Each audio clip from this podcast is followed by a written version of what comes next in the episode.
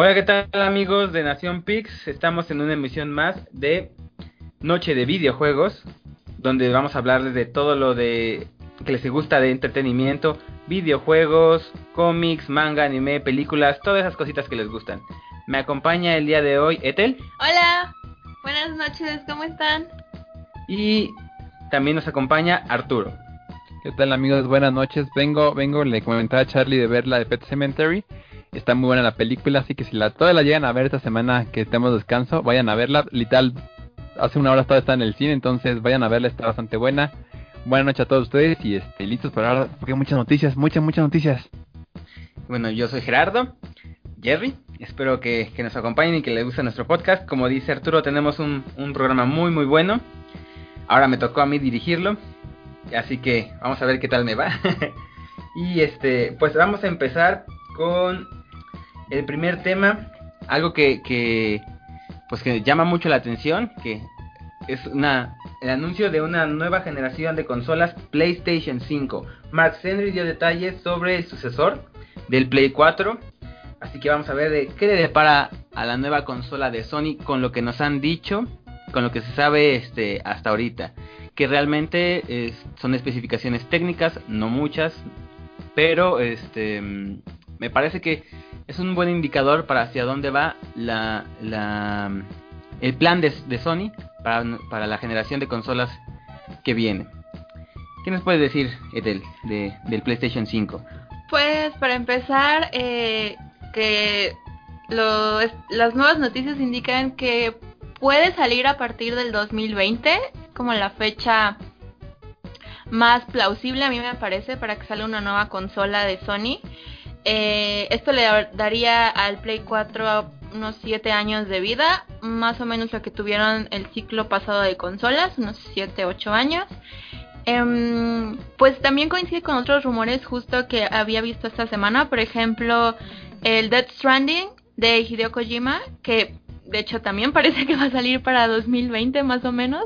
Y em, que habían dicho que también había ah, iba a salir para Play 4 y Play 5 un poco como en lo que pasó con Breath of the Wild que si se acuerdan salió para Wii y también salió para la nueva consola de Nintendo en ese momento que era el Switch. En cuanto a las especificaciones técnicas pues parece que eh, se va a poner un poco a la par de lo que ha estado intentando hacer Microsoft con estos monstruos ya de consolas. Em, la más gran inclusión, según lo que podemos ver en las últimas noticias, es el disco de estado sólido, que según lo que dijo Cerny es que tiene un ancho de banda más alto que cualquier estado sólido disponible para PC.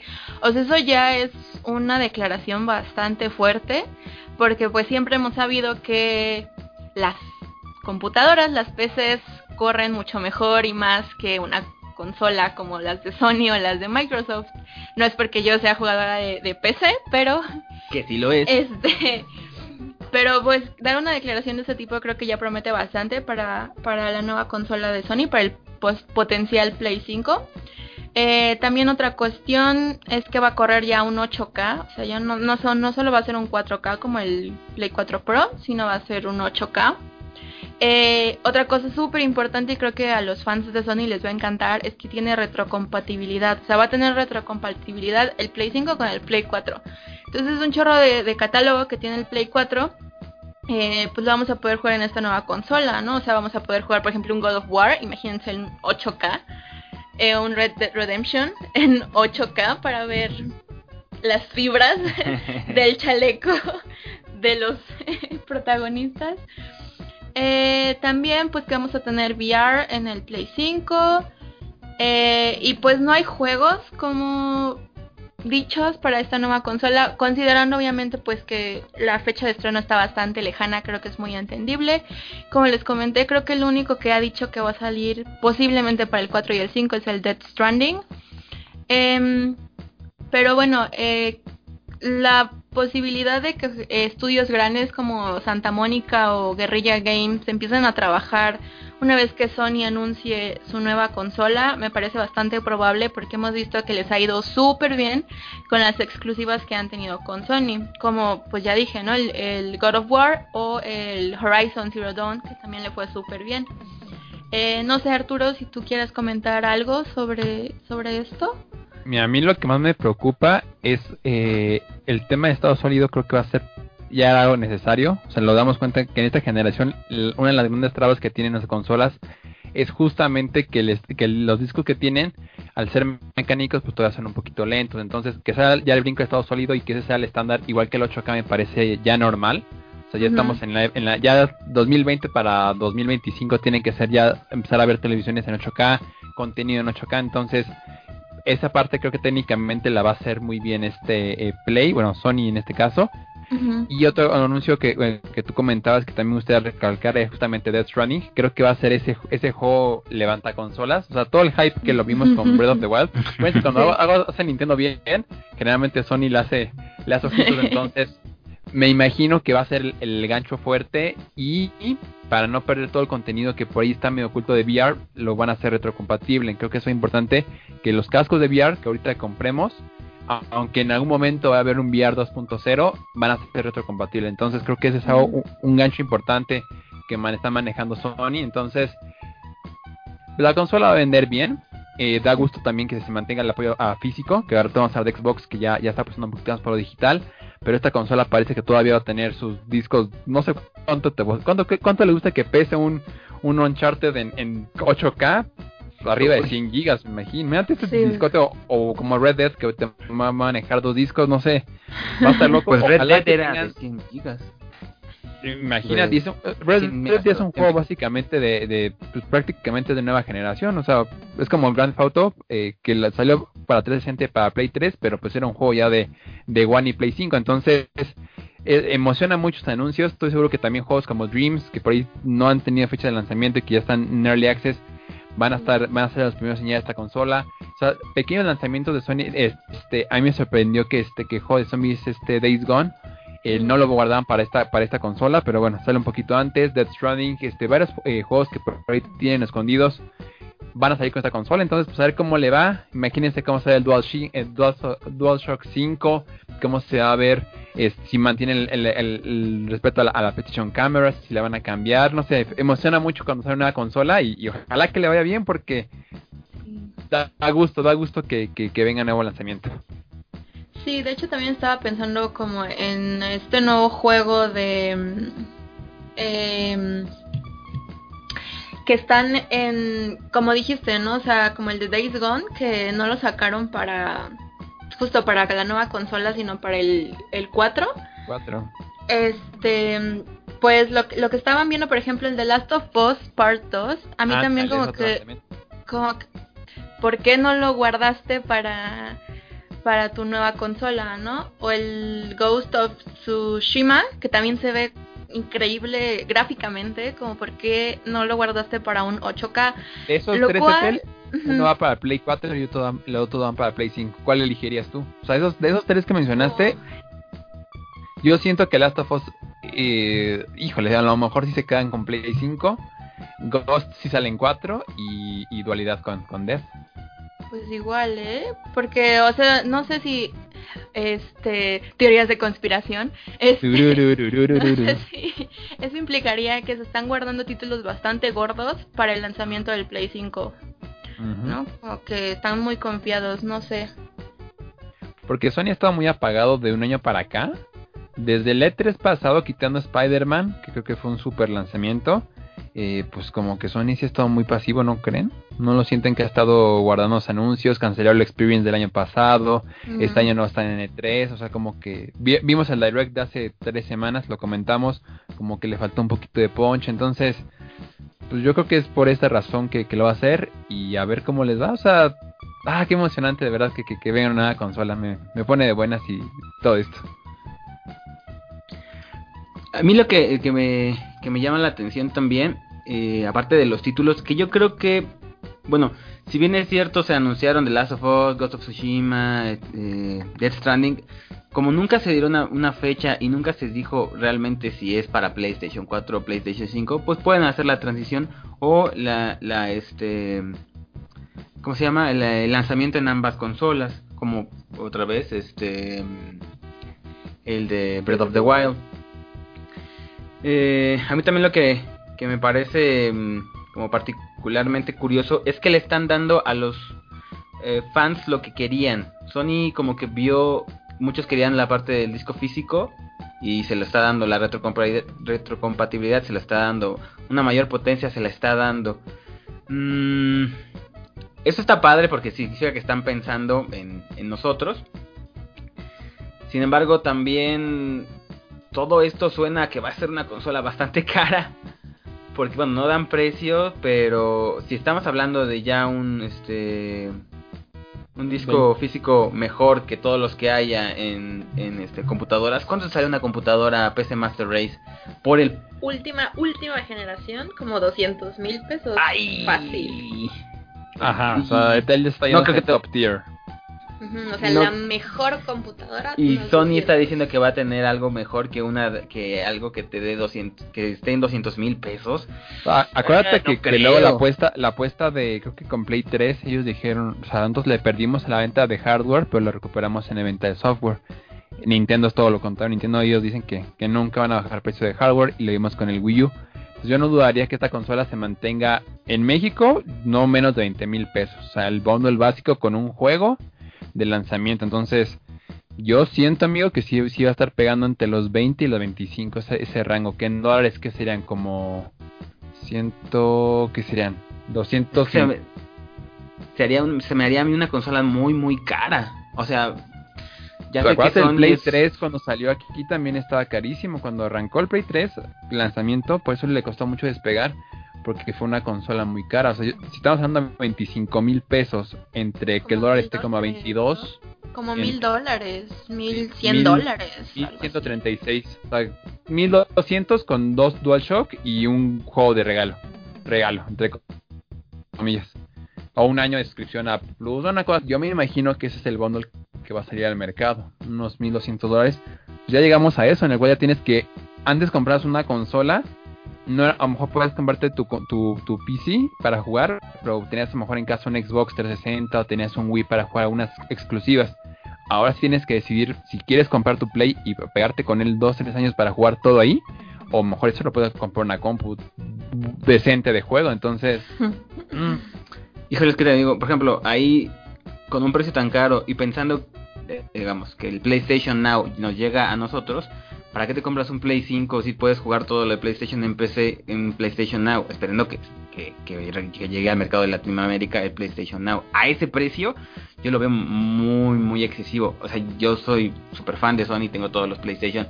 Pero ya sería la primera consola que saldría en nuestro país a 20 mil, 25 mil pesos. El Xbox One X en México andan de 10 a 12 mil pesos y es una consola cara. yo no veo, es el doble de bajando, o sea, ese, ya, Xbox puso ahí el estándar. Yo no veo que baje de ahí. Pero yo no veo que vaya a despegar, pero para nada un PlayStation 5 a 25 mil pesos. En serio, es, es que es muy ah, difícil. tienes razón, está, mira, es que está caro, pero... Es la consola más cara de la historia y en serio... es que siempre ha pasado, amigo, o sea, cada, cada consola, o sea, el, desde un Nintendo 64 que te costaba en su momento alrededor de 3 mil pesos, de los, o sea, no sé mejor si eran pesos nuevos o ya, o ya de la nueva moneda, hasta ahora un, Switch que te cuesta alrededor de 6000, que es, decir, se duplicó el valor de, la consola. Entonces, si un Play 4, ahorita si vas a tener y lo compras alrededor de 9, 10 si es la versión Pro, yo no creo que cueste menos de 15000. O sea, mi, mi, el estándar es el One X y a partir de ahí para arriba, entonces, pues no sé. a lo mejor dices una de 15000 creo que más o menos esa es la tirada. Y también por lo mismo no creo que realmente vayan a tener el disco sólido que sea como el mejor del mercado, más bien como el mejor del mercado en, en, computadoras como de videojugadores, pero como estándares, no las últimas generaciones, porque, o sea, una de 200 mil, dudo mucho que, que, este, que le vayan a alcanzar. Pero, pero lo que sí es este, o sea, sí estoy emocionado por, por este, este nuevo PlayStation, lo que me preocupa es el precio. Y creo que va muy bien, creo que va muy muy muy bien este el asunto. ¿Qué opinas tú, Ethel? Yo nada más quiero comentar algo que, o sea, lo estamos pensando en pesos, lo estamos pensando en mercado latinoamericano.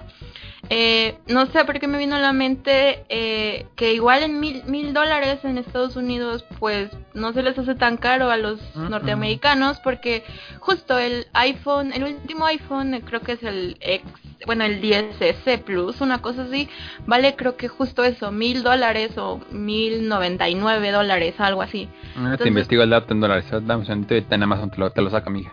Pues justo si pagas eso por un teléfono, no creo que tampoco eso les cueste mucho a los gamers norteamericanos, que ya vimos que sí se pueden como eh, permitir ciertos lujos en sus setups y PCs. Eh, Alienware, te estoy hablando a ti. Este, eh, creo que para ellos no, no va a ser un cambio tan radical como sí puede ser para el mercado latinoamericano. Y creo que a Sony justo el mercado latinoamericano pues no le... O sea, seamos sinceros, no es prioridad. La prioridad siempre ha sido Norteamérica, obviamente, eh, y Europa. Japón. Y Japón, lo que pueden meter y lo que le pueden ganar a Nintendo. Este, entonces no creo que para los mercados principales sea un problema, la verdad. iPhone XR eh, manejan planes de pagar 20 dólares al mes o de contado en 749 dólares. Alrededor de 15 mil más. Ellos manejan creo que es el 8% su IVA, entonces pues anda más o menos en, lo que estamos pronosticando. Entonces, Vamos a, pagar nuestro Play 5 en pagos, micropagos de Coppel o algo así. Coppel, patrocínanos, Empezamos por favor. A, a, pagar cuando sale y terminamos cuando sale la siguiente generación. Ojalá que este no escupa discos, se los ruego por Sony. Ahí te encargo. No que no escupa discos, por favor. Pero pues a ver qué pasa, está, estaba en el anuncio y este la, la, la nota completa, bueno, la, la, exclusiva la tuvo Wired, esta revista de, de tecnología estadounidense, entonces está ahí la pueden buscar Wired y ahí está toda la entrevista textual, o sea, transcrita con este con eh, lujo de detalle ahí en la, en la página de, de Wired. Bueno, y ahora pasando a otro tema con con este con relación a consolas. Xbox también saca una versión más para esta generación de su Xbox One S, ahora completamente digital, le quita pues básicamente la parte física. Supuestamente va a ser eh, dirigida completamente a, descargas, como dije antes, contenido digital. Va a ser más barata por lo tanto, porque pues varios componentes van a, van a salir sin embargo, se mantienen unos y una cosa muy curiosa es este que están diciendo están los rumores que todavía tiene botón de eject. Eso es algo eso es algo muy chistoso. Si no tiene este ya strike, pues porque tiene botón de eject. Pero pues esta esta nueva versión del Xbox One es una versión más barata, dirigida básicamente a puro digital, llamada Xbox One S All Digital Edition. ¿Qué opinan ustedes de de esta de esta nueva consola de Xbox? Pues a mí lo, lo tenemos que decir lo primero que pensaste cuando vimos las siglas, por favor. Es que lo primero que yo yo vi es Xbox One es All Digital, Xbox One SAD. o sea, Me dio mucha risa porque esas son las siglas, Xbox One SAD. Pero bueno, nada más eso era, era un era un, este, eh, un dato, chiste, curioso. dato curioso. Eh, pues, o sea, yo creo que, o sea, justo hablando del precio, eh, no, o sea, creo que Microsoft le está apostando a, a ver si ahora que está más barato nuestra consola repunta. Pero, querida gente de Microsoft, la gente no compra tus consolas no porque sean caras, sino porque no tienes catálogo. Entonces, no, la verdad no, o sea, no entiendo muy bien como por dónde va esta cuestión, porque ellos dicen que no es que estén buscando llevar a su mercado hacia lo digital, sino eh, que más bien está tratando de cumplir las necesidades de clientes que ya son nativos digitales, a lo cual no sé si realmente sea necesario porque eso lo puedes hacer perfectamente con, con la consola que ya tienes. Entonces la verdad aquí yo estoy, la verdad me siento muy perdida en cuanto a cuál es el propósito de, de esta nueva consola totalmente digital. No sé, tú Arturo. Mira, yo, yo en el catálogo sí tengo que, que rebatir la idea porque lo Game Pass para mí es lo, o sea, con el control adaptativo de, de Xbox, que es lo mejor que le ha pasado a esta, a esta generación de consolas por lo bonito que es. El Game Pass para mí es un, es un paso adelante en la industria. Eh, yo ahí sin el catálogo tengo que, que dar un paso atrás porque a lo mejor nosotros que somos un nicho muy clavado de, de- de jugar videojuegos, de consumir noticias, estar lo más que podemos eh, informados so- sobre lo que pasa en esta industria, pues a lo mejor no nos sorprende ver juegos AAA este, en oferta al Game Pass. Pero a lo mejor a la gran masa de, de- de gente que pues va a comprarse una consola porque quiere jugar, puede ser aquí en México, pues FIFA, pero quiere jugar Fortnite, quiere jugar este, Final Fantasy, quiere jugar este, no sé, o sea, simplemente que le llama la atención un juego, tiene mejor un dinero por ahí ahorrado y quiere ahorrar una- eh, comprar la consola, yo siento que va dirigido para, que- porque tú sales ya de la tienda con tu Xbox One S digital, con tu pase ya, ya está live con Game Pass en un mismo precio, están unificados, y al menos tienes que invertir más de 100, pe- bueno, 200 pesos en México para eh, tener servicio en línea y tener un catálogo de alrededor de 150 juegos. Yo creo que va por ahí, o sea, va, va Mm. dedicado al jugador en masa, Al que casual. no está al casual, sí, o sea, al jugador casual que quiere una plataforma para ahorita jugar Apex, para jugar Fortnite, para jugar Sí. Overwatch. O sea, si Overwatch estuviera en el catálogo de este de, de Game Pass, yo creo que sería ya la, la, la cereza en el pastel. Y de repente a lo mejor le llamará la atención, no sé, a lo mejor le gustan las carreras y va a entrar la Forza. Mm. O le llama la atención, esto, o sea, el que compra Xbox solamente le gusta todas las IP de, en, la, en lo general. Sí, pues Eh, es Halo, Gears, eh, Gears, el Gears. ¿sabes? El Gears aquí en México sigue siendo un, un juego que, que atrae mucha gente. Yo siento que ha dirigido ahí. Lamentablemente, el precio sí siento, es opinión propia, que no, no es todavía tan tentador para poder pues, desprenderte de tu unidad física de, de lector de disco, ¿no? Siento que el precio sí podría serte un poquito más, más bajo para que realmente te animaras a comprar la, la, este, la consola, ¿no?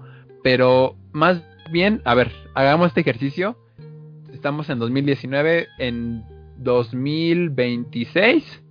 El, ya tenemos una generación de consolas, habrá rumores ya de, la- de, la- de lo que viene, pero el Xbox One S digital, salvo el tema de licencias que quieran caducar, puede ser esa consola donde encuentres los mejores lanzamientos AAA de, de, de esta generación de consolas en Game Pass. Yo creo que va a ser muy fácil que tú prendas un Xbox One S, lo encuentres muy barato en tiendas y puedas jugar en un mismo título un Assassin's Creed Odyssey que pudiera llegar, eh, ya lo vimos con Witcher que ya está, eh, Red Dead Redemption a lo mejor en 6 años ya llega al catálogo de Game Pass. Yo siento que para esta consola, es- esta, esta generación de consolas, puede ser ese aparato el ideal para jugar todos los AAA en un solo lugar, que no sean exclusivas, obviamente. Mira, es que considerando, o sea, como creo que tenemos como perspectivas muy distintas respecto a lo del catálogo, por ejemplo, ¿no? Porque, o sea, sí entiendo muy bien esto del Game Pass, eh, que puedes jugar todos, todos estos juegos que son retrocompatibles, que hay IPs super queridas por la gente de Xbox ahí, pero, o sea, yo lo pienso también en qué onda con las exclusivas. O sea, en los últimos dos, tres años hemos visto a Sony comerse a Microsoft Y a por Nintendo los también se comió títulos que han tenido. Ajá, o sea, estos, yo creo que aquí también, o sea, sí tiene mucho que ver que, que en el catálogo no encuentres exclusivas como un God of War, por ejemplo, ya sé que lo he dicho muchas Pero veces. tienen Monster Hunter, o sea, es- estos eh, próximos, eh, próximos meses va a llegar Monster Hunter World, por ejemplo, que fue un juego muy aclamado. Pero ¿cuánto o sea, se tardó, Artur? Como que un pero, año y pero medio. vale la pena porque es de una forma no estás pagando por el juego o, o no estás pagando el precio de día uno por el juego. Siendo casual, pues como que no, Mm. no lo, no creo que el que ahorita está preocupado por Mortal Kombat que ya sale en tres días, cama. Mortal Kombat que al rato también vamos a hablar de él. Eh, Él basta, ya tiene la preventa, ya tiene todo listo para que el- la próxima semana arranque, hace regresando semanas antes esté jugándolo. Pero ahorita el que está el 10 en, en, la- en Game Pass, pues él está contento. O sea, el, el jugador que está contento, o la jugadora está contenta de que tienes, tiene su juego, el Mortal Kombat 10 para cuando venga eh, gente, echar ahí a gusto la- las retas de, de Mortal Kombat. Entonces, yo siento que va para un público que es menos exigente o, o que no tiene la urgencia, amiga, de Mm. tener las super Las exclusivas. o exclusivas. tener- Pues sí, es lo que le pasó también a Nier, o sea, tardó un año en llegar a, Xbox, eh, lo que le va a pasar a los, al, a Spider-Man seguramente. Uf, no, híjole. No, el Spider-Man es exclusiva. Sí, yo no creo que salga de, de Play. Sí, ese sí es exclusiva, exclusiva. No, Sacarán una versión con un compendio para Play. Pero no creo que lo que los. Ver, por ejemplo, Shadow of the Tomb Raider, otro juego grande de, de, Mm. este, de Square, pues ya creo que un año o menos de un año en, en el mercado y ya está en el Game Pass. Entonces, no sé, yo tengo mis dudas. Siento que va a tardar en vender, pero sí, sí van a. Están exprimiendo así lo más que puedan el catálogo AAA de esta generación de, de juegos no exclusivos. Yo, la verdad es que no lo veo tanto como una cuestión de catálogo en cuestiones de del así que cambiando como su punto de vista de los dos, no lo veo como una cuestión de, de catálogo para el Xbox One es o al menos el, All Digital como su atractivo, porque pensando que ya vamos a terminar esta generación de consolas, pensando que Xbox One S no vendió como querían que vendiera, eso más bien es para decir, bueno, ya se nos va a acabar esta generación. Les podemos vender un Xbox One S digital completamente a la gente que le interesara tener un Xbox One. Este es más barato. Ya ni siquiera tienen que comprar este pues los discos, se les va a salir con el Game Pass. Es como una oferta de de este ya de liquidaciones, básicamente, yo es lo que estoy sintiendo. ¿Por qué? Porque también es cierto, bueno, lamentablemente el mercado latinoamericano y este, pues no tenemos la, la, la opción del PlayStation Now, pero PlayStation Now fue el primer servicio de streaming antes del Game, eh, del Game Pass. Y básicamente tiene todos los títulos grandes de, de PlayStation, los títulos este, multijugadores también grandes, tiene este, los títulos de PlayStation 2, 3, o sea, también tiene muchísimo, es básicamente el Game Pass de, este, de PlayStation, lamentablemente aquí no lo tenemos. Entonces, todo, todo esto de, del catálogo otra vez se va, se va a definir por cuáles son las exclusivas que más te gustan. Si las de Xbox o si las de PlayStation. También a nosotros realmente nos conviene más el Xbox One es All Digital. Al no tener el PlayStation Now, nuestro, nuestro mercado sí digital sí se basa más en cuestiones del, del Game Pass. Pero esto sí lo veo más bien como un... Pues si ya, ya se va a acabar esta, quien no tenga un Xbox One S, porque si ya tienes una anterior, pues para qué te compras dos eh, completamente digital, mejor te compras te compras un este disco duro externo y ahí este guardas tus tu, catálogo o el Game Pass que también te, te, este, te evita tener todos estos este la descarga completa y ya entonces eso es más bien para gente que, quiere como una segunda consola además de un Switch o de un de un PlayStation una Xbox One S pues dice ah me sale me sale barata como estaba al menos pues es este 4K, bla, bla, es- está muy bien. Tenemos nosotros el Game Pass, que sí, como digo, aquí en el mercado latinoamericano es lo mejor que tenemos. Entonces, pues, este, ahora sí que el que quiera esto, pues es una, es una buena oferta. Lo que sí es que no veo que vaya a tener como tanto éxito como si hubiera salido así desde el principio.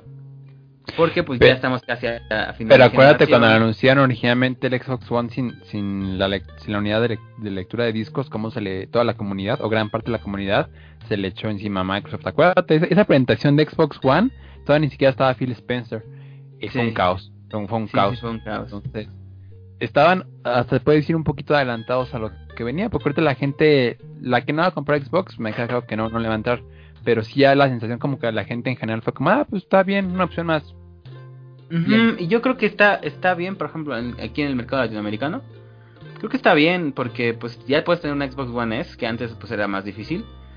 Y como dices, el Game Pass nos, nos, este, nos muestra un catálogo muy grande de títulos, pues bastante bien. Pero sí, este, yo más bien veo que eso es como una oferta de liquidación ya de este de Xbox Llévelo, llévelo. para para pues sacar como dicen este, un poquito más de de De jugo. de, jugo. Pero, pues bueno, veremos qué está, qué, cómo le va al Xbox One, Xbox One S All Digital Edition.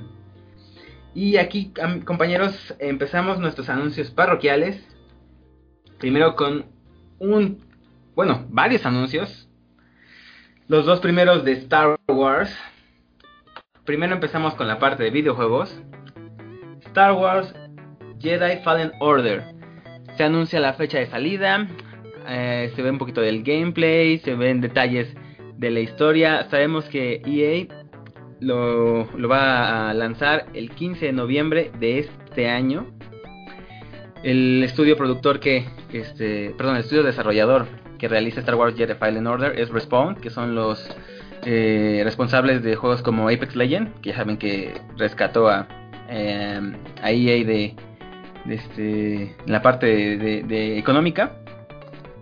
Entonces, yo creo que sí son bastante buenos haciendo videojuegos. También se, se ha anunciado que EA dijo que no va a haber micro, microtransacciones como los hubo por ejemplo en el Shadow of War o en el de Assassin's Creed. Este eso va a estar muy padre. Eso habla de que están aprendiendo de sus errores eso es algo bueno. Va a estar para todas las va a estar para, para casi todas las consolas. Va a estar para Xbox One para PlayStation 4 para PC vía EA Origin pero no sale para Switch. Sale un poco triste para los este, dueños de, consolas de Nintendo, pero pues bueno, ahí es, este, no van a tener el de, al menos por ahora, el de Star Wars Jedi Fallen Order. ¿Y qué opinan? ¿Qué opinan de, lo, que ha, pasado? ¿Quién quiere hablar un poquito de la historia, un poquito del gameplay? A ver, ¿qué me dices tú, Arturo? Pues mira, el, el video que presentaron fue en, fue en este hace cinco días en un evento llamado Star Wars Celebration, me parece que es el evento y pues bueno, toda, toda la gente de Star Wars este, pues estaba reunida y fue un, fue un boom, ¿no?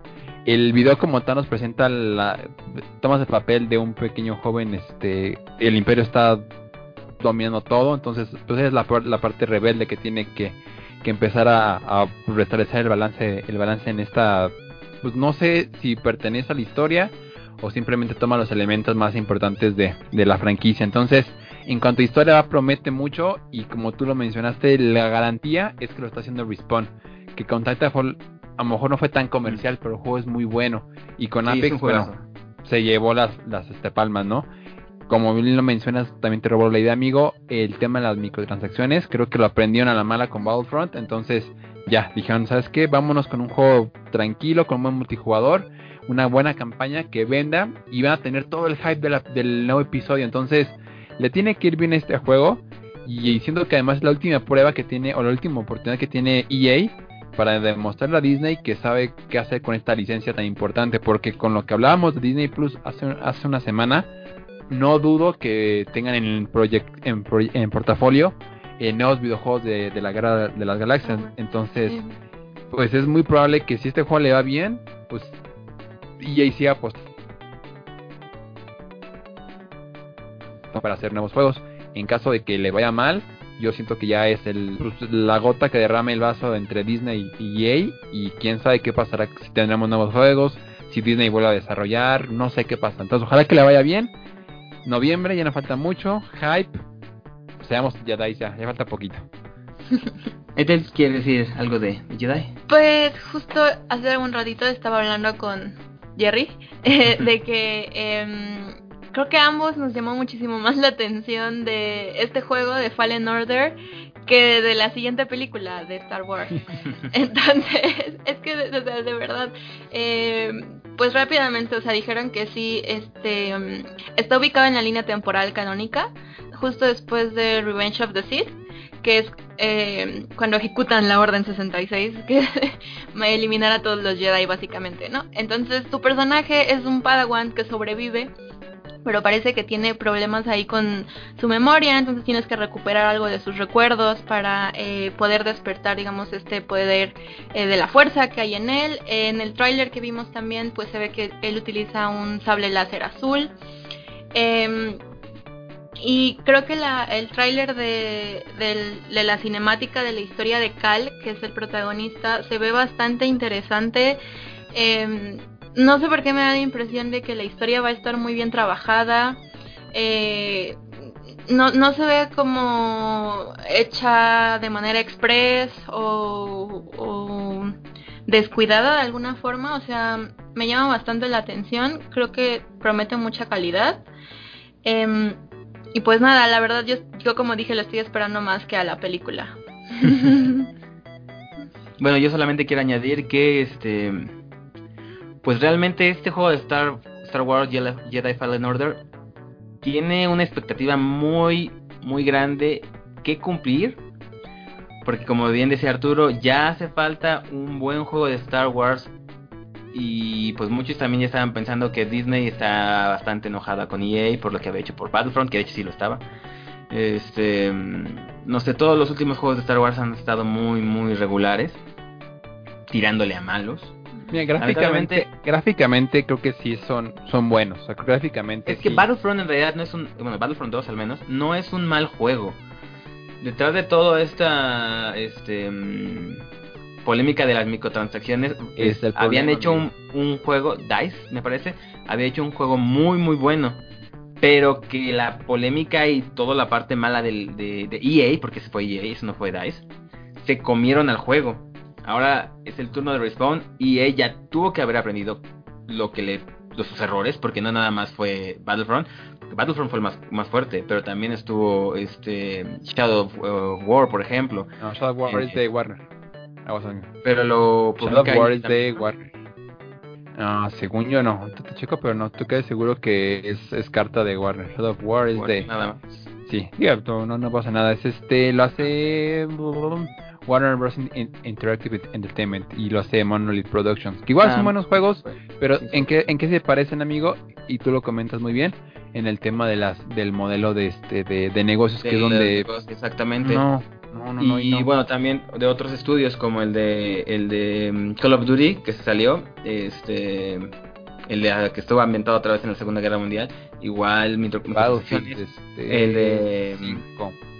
También, por ejemplo, el de ¿cómo se llama? Un Assassin's Creed, el Origins, que también este, era básicamente el Shadow of War, que tenía o sea, microtransacciones para juegos de un de un jugador de single player, Claro, pues está. Entonces, este Star Wars Jedi Fallen Order tiene como mucha expectativa. Ojalá Respawn la pueda cumplir. También porque pues la saga de Star Wars está como en un periodo que está cansando a los fans. Por ejemplo, otro otro eh, en cuanto a las películas, el- la de Solo. Yo también no, no considero que sea una mala película, pero no le fue bien en taquilla porque pues la- ya son mucho mucho Star Wars a lo mejor por lo mismo decía Mark Hamill curiosamente eso no pasa con, con Marvel pero bueno es otra cosa quién sabe, ¿eh? pero igual al poco tiempo A- o sea, ahorita no estás ya como y- que fastidiado de que cada día te anuncian el nuevo póster de Avengers, No. el nuevo No, la verdad es trailer. que la verdad es que No, no yo, yo, yo sí ya no quiero ver más de Avengers hasta el... Faltan ¿no? siete días ya hasta la próxima semana. En una semana ustedes van a estar ya, ya así a punto de ver Infinity War. Endgame. Endgame. Infinity, ya ves, ya me estoy confundiendo. Ya sé que- Endgame. Ahí veanlo muchachos. Pues, Pero sí, este, yo creo que, no, amigo, yo siento que ya hizo una sobresaturación de contenido y a Star Wars la hace bien, que de repente ahorita estamos de otras franquicias para, para que la gente se emocione en el momento, pero Sí, sí. Y como dices, eh, pues esa va, va a venir con el hype de pues de la última, la de Rise of the Skywalkers. Ahorita vamos a hablar de eso.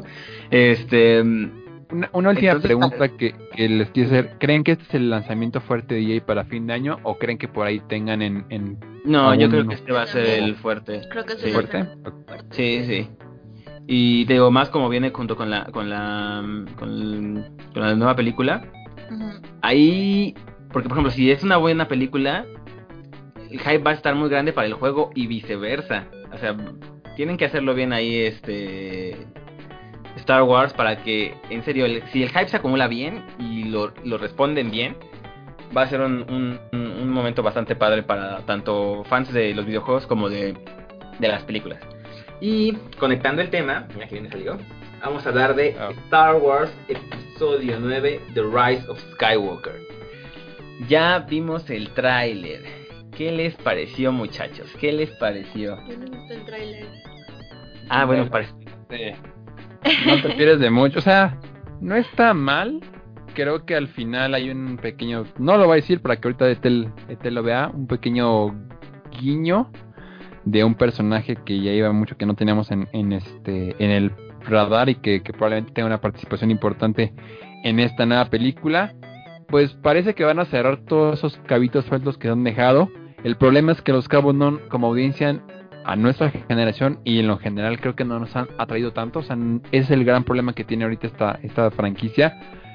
Que salvo que de verdad nos den unos giros a la historia interesantes y que realmente logren en una película solucionar los errores de las otras dos, pues la vamos a ir a ver, pero no tenemos esa emoción que ahorita tenemos por ver cómo van a, o si es que van a lograr derrotar a Thanos en ocho días. Entonces, yo siento que va a tener que trabajar mucho Disney en realmente hypearnos y realmente hacernos ver que esta película pues es, es un digno digno este episodio para cerrar esta saga de, trilogía, ¿no? Entonces, vean el trailer, eh, tiene un poquito de los personajes que hemos estado viendo a lo largo de las dos películas, se enfocan un poquito en Kylo, un poquito en, en, en, Rey, entonces... Ah, Vamos a ver, vamos a ver. te digo, Arturo? O sea, yo, ah, mi película favorita de las últimas de Star Wars es la de Rogue One, que no tiene ah, nada que ver. Bueno, tiene que ver. bueno, o sea, pero no es la historia de Rey, ni de Kylo, ni, ni este nuevo arco argumental. O sea, la verdad a mí, y, y perdón si, si ofendo a alguien, si para alguien es eh, un arco muy querido, pero la verdad la historia de Rey me parece sumamente aburrida y no es algo que me llame la atención. Entonces, pues no sé, a lo mejor este último capítulo em, hace que, me arrepienta, que diga lo contrario, pero ¿qué te digo? O sea, ya, ya te había comentado, ya les había dicho, me llama más la historia del juego que, el último episodio de, de este arco argumental. Yo ahí sí voy a defender un poquito al el nuevo arco. Yo no creo que esté tan mal. Yo creo que la película pasada estuvo mal, no por los personajes, porque mucha gente le tiró como a los personajes que eran la razón por la cual estaba mal la, película pasada, sino más bien por la trama, porque es básicamente, o sea, hora, hora y media de que está escapando una nave de, los rebeldes contra una de los del imperio y y se van quedando sin combustible. Entonces es como la persecución espacial más lenta de la historia. Y cuando agarra ritmo, cuando dices, este sí es Star Wars, es hasta el final. Cuando Rey deja Luke y todo eso. No creo que sea una. No creo que hayan hecho mal la historia de Rey, sino. No, yo tampoco creo que sea mala, solo. No es tan atractiva como otras. Pero yo creo que en esta. Es que mira, simplemente Rogue One es muy querida, pero ¿qué es lo que hicieron? O sea, todo lo que los fans se quejaban, ay, ¿cómo es posible que una que la estrella de la muerte, que es una maravilla tecnológica, tenga una una este debilidad tan tan absurda? Ah, bueno, dijo Disney este Star Wars, agárrame la cerveza y ahorita les respondo eso. Pues yo creo que, o sea, nos dieron como en la, le dieron a los fans lo que querían. ¿Y qué es lo que muchos querían de, de, de esta nueva de esta nueva saga? Nostalgia. ¿Y qué nos da el tráiler este nuevo, nostalgia. O sea, Rise of the Skywalker. ¿Quién es el quién va a ser el Skywalker que que que ascienda? ¿Rey es un Skywalker? No que sus papás eran como nada o este o, este Kylo Ren que bueno, técnicamente no es un Skywalker, es un solo. O hay otro Skywalker porque ya ya se murió este Luke. Entonces, este Luke va a regresar y la o sea, ya desde ahí o sea, con el puro, puro Skywalker ya te están metiendo nostalgia y ahora quieres saber quién rayos es ese, Skywalker que va a ascender.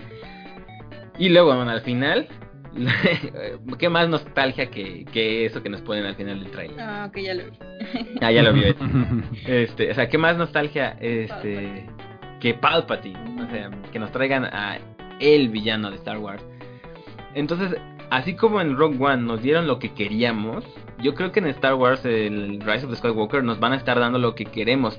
Ahora, ¿qué tanto vende la nostalgia? Pues bastante. Tanto así que, enlazando este tema, Capcom... vienes con todo, ¿eh? Eso me gusta. Bien. Gracias. ¿Qué, tan, ¿Qué tanto nos vende la nostalgia que Capcom va a sacar un puerto periférico Double Joystick, listo para jugar, conectar a tu computadora. Capcom Home Arcade con juegos este del pasado. Street Fighter 2, Darkstalkers, este Alien vs Alien vs Predator, este Super Puzzle Final, Final Fight, o sea, pura nostalgia en palanquitas de maquinitas. O sea, o yo creo que Star Wars por ahí está apostando para salvar Mm. como el hype. Y pues mira, también que nos vende la nostalgia que Capcom está haciendo esto. Y bueno, así pasando directamente a, a lo de Capcom Home Arcade, ¿qué opinan de, de este de este nueva PlayStation Mini pero de Capcom con palanquitas? Pues mira, aquí yo sí tengo que decir, soy fácil y voy a caer y lo voy a comprar. O sea, ¿qué, qué, qué te digo? O sea, eh, creo que la mayoría de- del equipo sabe que me encantan los, los fighters. Soy ultra fan de los juegos de peleas. Street Fighter fue uno de los primeros juegos que jugué. De hecho, el Street Fighter 2, que va a venir en esta edición del Home Arcade de Capcom. También Darkstalkers, me encanta, lo, o sea, me fascina, es uno de mis juegos de peleas favoritos. Entonces, em, pues sí, o sea, tener esta, esta, eh, bueno, esta um, mini consolita de Capcom que nada más tienes que conectar a tu tele y ya vas a poder jugar, pues me parece una idea bastante divertida para las personas a las que nos gusta. Ahora, fuera del nicho, creo que no va a ser tan popular porque probablemente va a ser considerada como costosa o que no es muy relevante o que no vale la pena tenerla. En ese aspecto sí creo que es bastante hacia un público muy especial, o sea que está dirigido a un nicho bastante específico que es a los jugadores que les gustan los arcades y en específico a los que les encantan los juegos de peleas. Entonces pues creo que le va a ir bien porque creo que ese nicho también no es que sea tan pequeño. Me parece que hay bastante gente que va a regresar a la nostalgia de, de jugar en las maquinitas, que es justo lo que hablamos creo que hace dos o tres podcasts con High Score Girl, ¿no? O sea, eh, va a haber mucha gente que diga, claro, mi infancia fue jugar el Street Fighter en los arcades cuando era un niño, ¿no? De qué te gusta, seis años, siete años, y me quedaba con el cambio de las tortillas de mi mamá para, para ir a jugar. Este, pero bueno, básicamente eso es lo que a mí me generó esta noticia, bastante felicidad y Mm. nostalgia, justo como dice Gerardo que nos, nos venden. Nos venden nostalgia. Ah, qué bonito. No, sí, yo también creo que es, es un buen buen producto para de nuevo enseñar a nuevas generaciones otro tipo de juegos. O sea, le pones ahí en School- un niño de o una niña de 10 años, le pones High School Girl y luego le regalas la consola, creo que hace un match fantástico, perfecto. ¿no? Entonces creo que sí puede llegar a, a tener ese, ese nicho de mercado. El precio confirmado de venta es de 230 euros y el lanzamiento es el 25 de octubre en Reino Unido. Seguramente aquí va a llegar pues para lo que es el Black Friday, creo que siempre es la referencia para esa temporada. Eh. Por ahí de octubre, noviembre va a estar por acá en, en nuestro continente. Entonces, pues qué padre echaremos este la reta a gusto y además por las entradas que tienen. No dudo que en algún momento alguien baje algún exploit del, o, o logre desarrollar un exploit para meterle más este títulos pues del, de la época o que queden bien con, con los, este con el stick y los botones ¿no? entonces qué padre que lance esta consola y a ver qué pasa. La verdad que me da mucho gusto por, por- porque gente como Intel y ese nicho de, jugadores les gusta mucho este tipo de, de propuesta entonces qué padre que, Capcom lo, haga. La verdad yo creo que eh, ahorita hablando de, de este tipo de, de presentaciones de consolas pasadas y de títulos pasados, creo que sí valdría la pena que las compañías, o sea, Capcom, Nintendo, PlayStation, bla, bla, bla, pues hicieran como una especie de descarga digital para estas mini consolitas. Porque, o sea, por ejemplo, si yo tuviera la, la el PlayStation Mini y pudiera tener más de esos que esos 30 juegos que vienen, pues, o sea, lo- y los- no los venden tan tan baratos los, los jueguitos. Yo creo que sí les redituaría y yo sí los compraría, la verdad. claro que te vendían un, más de- un cartuchito que te vendían Ajá. o sea, algo más nostálgico que realmente el, el un hecho que detallito y me cae que sí se los compras. Claro, que tuviera un, un pequeño eh, forma de meterle un disco, un disco eh, pequeñito o, un cartuchito.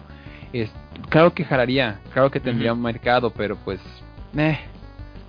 También buscan no cana- canabil- canabilizar ¿es la palabra correcta o no que es que el que compra el PlayStation Mini no deje de comprar un PlayStation 4. Yo creo que también por eso les da un Ah, poquito de, de cosilla invertir más en ella, pero claro que jalaría, amigo. Esto yo estoy contigo. Y bueno, hablando también de estas mini consolitas, ya salieron el, el precio y los nuevos títulos del Genesis Mini, que es otra de estas este consolas que le apuestan a la nostalgia, al, al pasado, para que nuevas generaciones o generaciones este, ya más veteranas puedan revivir lo que era el Genesis. Ahora bien, este, yo sí tengo que aceptar que pues yo no jugué, no tuve la consola de Genesis. Pero pues checando, parece ser que son títulos como en todas las presentaciones que son muy queridos para la para este, jugadores de Sega. Me parece que también va a ser como en, los, en las presentaciones pasadas de los mini, que en Europa y Norteamérica van a ser ciertos títulos y en Japón van a ser diferentes, o sea, más enfocado en lo que fue popular para las diferentes este, regiones. Y bueno, aquí no sé qué quieran hablar porque la verdad este, no soy muy versado en el aspecto del Sega Genesis. Mira, con, la prueba lista de juegos ya están los primeros 10 confirmados. Lo que más llama la atención es que hay licencia de, Disney. Ahí te va. Earthworm ah, que es un clásico, creo que lo sí, muy bien los tres. Sonic de Headshot 2, que obviamente iba a haber algo de Sonic en la consola de Genesis, era sí o sí. Que no creo que sea el único juego de Sonic que tenga esta consola. Dos juegos de Disney, que es lo que les comentaba, Castle, Castle of Illusion y World of Illusion. Que digo, creo que está padre tener juegos de Disney licenciados en una consola de este tipo. Contra, que también es un clásico, Street of Rage 2, que también es un clásico, Thunder Force, Super Fantasy Zone y Shinobi 3. Eh, ah, y Landstalker. Entonces, son los primeros que han anunciado. Me parece que van a ser a, 40 el número total. Entonces, va a vender bien la consola. Recordar que pues era la época de los 16 bits y esta, esta consola competía directamente contra otras como, sobre todo contra Nintendo con el Super Nintendo. Entonces, qué bonito ver estas consolas eh, lanzadas con cuidado y vamos a ver el nivel de emulación, pero siento que va a ser un poquito mejor que las de Nintendo. Entonces, vamos a ver, a ver qué tal, pero la consola promete bastante, bastante en esta primera eh, lanzamiento que tenemos.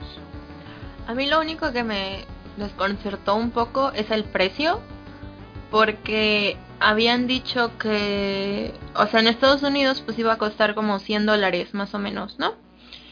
Y considerando como costos de envío, pues pon tú que te costaba dos mil pesos, ¿no? Ya muy caro.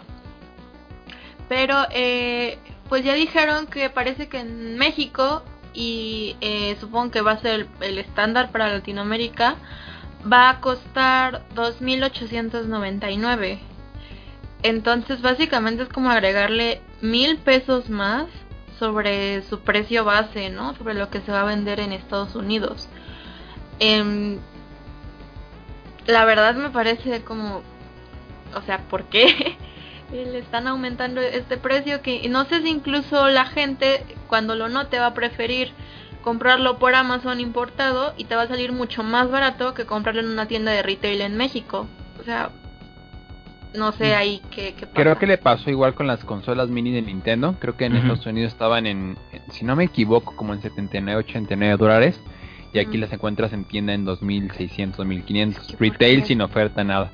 El PlayStation Classic, igual cuando llegó aquí, estaba en 3500 y ahorita ya está en, creo que hubo una oferta hace como dos semanas de Gamers en 900 pesos. Entonces, yo siento que es el precio estándar, amiga. Es el precio estándar que llega al retail en México.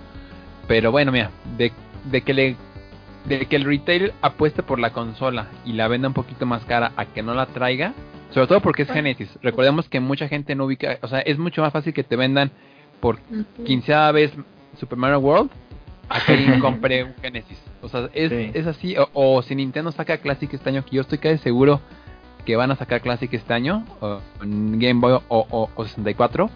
Eh, pero va a vender muy bien. O sea, imagínate todo el, todo el, el nicho de mercado Godín que jugaba y que creció jugando Mario Kart o Smash Bros 64. Eh, el Donkey Kong. De verdad te prometo, va a ser muy absurdo lo que voy a decir, pero sí va a haber gente que si tuviera un estante enfrente y el dinero para comprar un Play, Play 5 o un Nintendo 64 mini, te lo apuesto que muchos compañeros de 64 mini por la nostalgia que les provoca.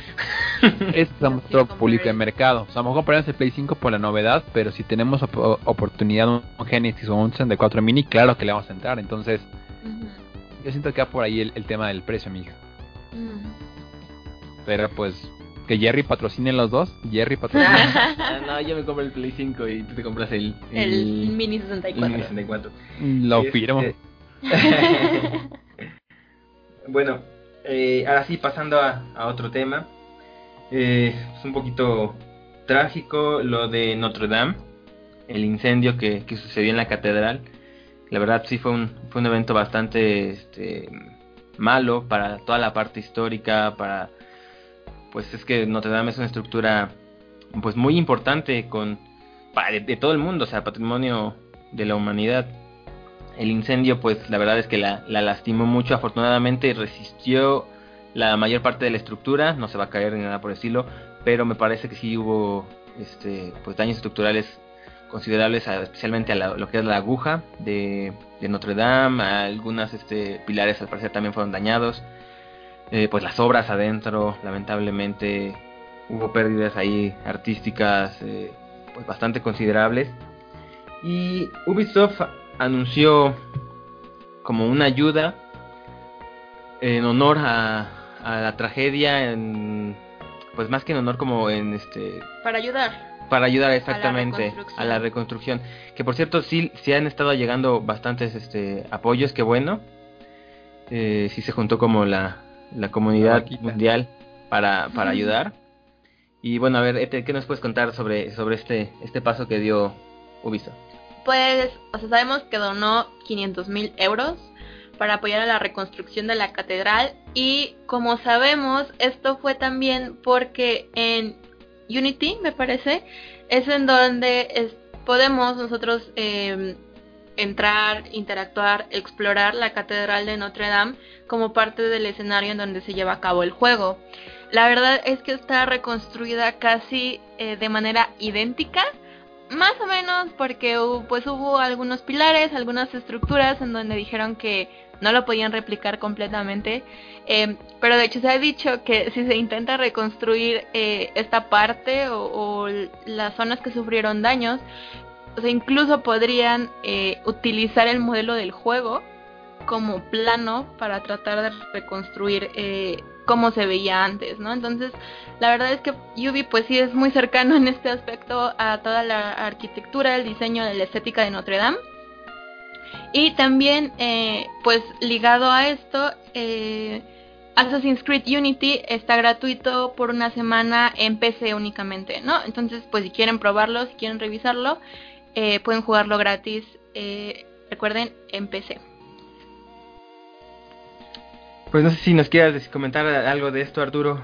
No, na- nada más haré para toda la gente que a veces cree que los videojuegos son cosas del diablo y que, y que nada más son para, para entretener gente. Creo que de repente ese tipo de noticias desde la donación, o sea, desde que el, el estudio es francés, entiendo también esa parte que, que hay mucho más empatía, pues es directa, es como si aquí se quemara la, la basílica, ¿no? O sea, ese nivel, como mexicanos, pues tenemos ese, ese acercamiento, aunque no se rel- eh, no creas en, en- en Dios, lo que sea, pues tiene ese acercamiento cultural. Entiendo por eso que también Ubisoft, pues tiene tanto aprecio por por este por este este monumento que, que pues ya ya sabemos lo que pasó entonces para toda la gente que de repente crea que nada más los videojuegos son son pues juego de niños o que crean que no deja nada o que no se pueda o que no es arte pues bueno creo que es una cachetada con guante en blanco lo que está haciendo y que ojalá que todo este modela, trabajo de, de modelos en 3D ayuden a la reconstrucción y qué bonito que ahora el juego le haya vivido bien o mal lo que sea pues tomó inspiración y se apoyó mucho en esta en esta zona de, de Francia entonces qué bonito que ahora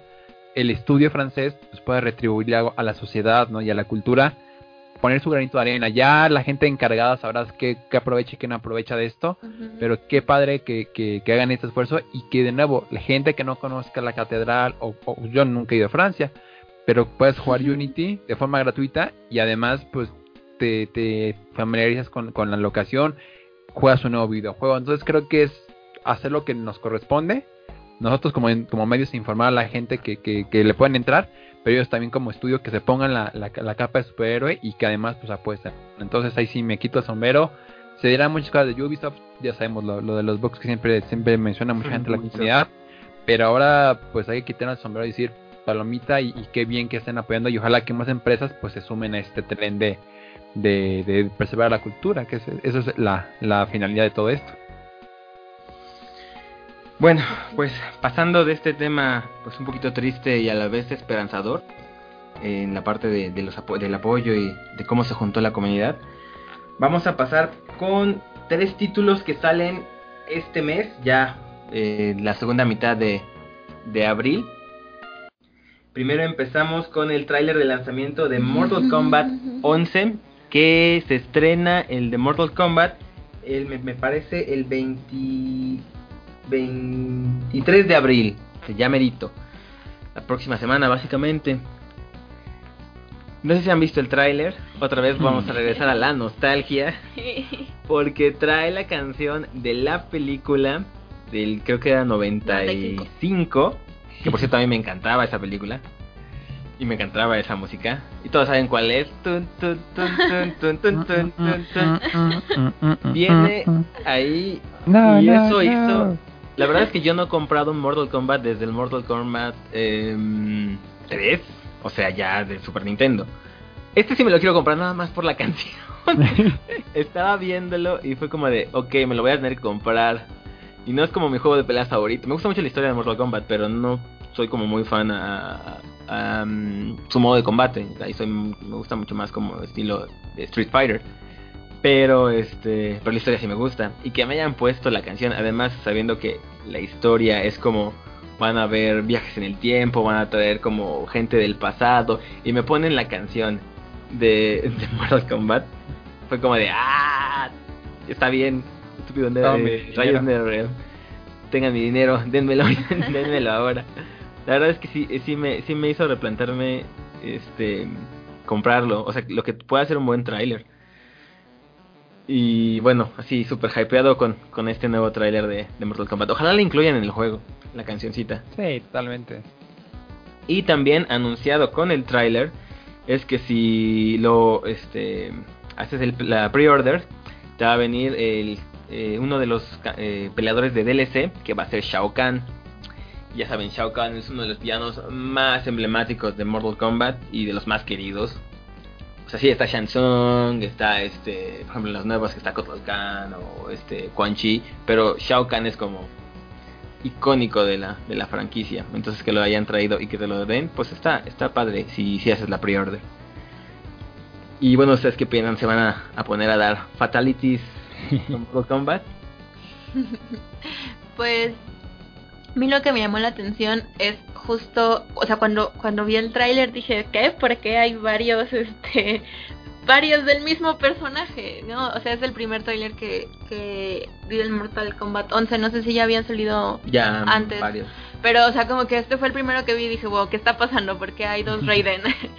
Entonces me metí a ver y me sorprendió mucho que eh, el productor de NetherRealm Studios, que es el que está haciendo Mortal Kombat 11, eh, haya dicho que es el modo historia más grande que se ha hecho para un Mortal Kombat. O sea, realmente le pusieron bastante empeño en la historia, en el desarrollo este, de los personajes, de la historia, que incluso tenemos esta villana femenina que se llama Crónica, que parece que de ella estuvo, todo era parte del plan de Crónica desde el inicio. este, Nótese la referencia a Bleach. Entonces, la, la verdad es que me emociona muchísimo que, como vimos también en el juego de Star Wars, ahora le están apostando ya más al peso narrativo de los videojuegos, ¿no? Que, que no se vayan solo por otros segmentos que pueden ser bastante llamativos, como, no sé, los gráficos o únicamente el gameplay, sino que también la historia ya esté tomando el peso en, en estos nuevos juegos que están haciendo. Eh, otra cosa que me llamó mucho la atención es que tenemos un editor de personajes, entonces vamos a poder modificar el equipamiento del el personaje con el que estemos jugando, o sea, elementos cosméticos, incluso las habilidades, y hasta vas a poder programar el comportamiento de la inteligencia artificial contra la que estás peleando. Además, como ya es costumbre y algo que me gusta mucho y que puede parecer un poco banal o absurdo, es que vamos a tener acceso a una especie de modo fotografía. este, a mí me encanta tomar fotos en los juegos, o sea, ya lo hice en Final Fantasy XV con Noctis y Prompto, ya lo hice en Kingdom Hearts con Sora tomándose selfies. Entonces, no sé si ahora también voy a poderme tomar selfies como Kitana, que me, me, causa bastante emoción a un nivel un poco absurdo. Este, y bueno, van a regresar eh, cosas jugables que ya hemos visto en Mortal Kombat pasados y que justo le vuelven a apostar a la, nostalgia, como los Fatal Blows, que son más o menos como unos fatalities. Entonces creo que también es un juego que está pues bastante bien planeado y ya lo dijeron en NetherRealms, la verdad es que le invertimos bastante a la historia y pues esperamos no decepcionar a los fans. La verdad es que sí lo han hecho muy bien con los últimos Mortal Kombat, desde el Mortal Kombat 9 me parece, que le hicieron como todo un revamp a la, a la historia después del Armageddon. Y lo han hecho muy muy bien. La verdad es que también yo acabo de decir que sí soy más fan de Street Fighter, pero en Street Fighter la historia adolece. Y aquí no, aquí lo que más me gusta del Mortal Kombat es la historia. Este, bueno, aquí vamos a pasar a los siguientes eh, dos anuncios de videojuegos que, que les comentaba. Y estos son de zombies. Ya sé que no les gustan mucho los zombies. O no tanto. Pero tenemos dos, dos nuevas este, entregas de, esta, este género. El primero World War Z, que salió eh, la semana pasada. De hecho. y pues este tiene tiene em, está bien, está padre. Eh, tiene sus cosas buenas y sus cosas malas. Yo les recomiendo que lo prueben. Si les gustaron juegos como el eh, Left 4 Dead. Porque es, muy parecido, o sea, es un cooperativo de cuatro jugadores en línea, no hay cooperativo ahorita de, pantalla dividida, lamentablemente. Eh, donde pues básicamente son varios personajes de todo el mundo, varios escenarios, empiezas en Nueva York. Y lo que tienes que hacer es sobrevivir a las hordas de, zombies de World War Z. Em, Sí es cierto que adolece, por ejemplo, en la parte del gameplay, eh, la forma de disparar, todo eso, como que no, no está como en el estándar de los juegos de ahora.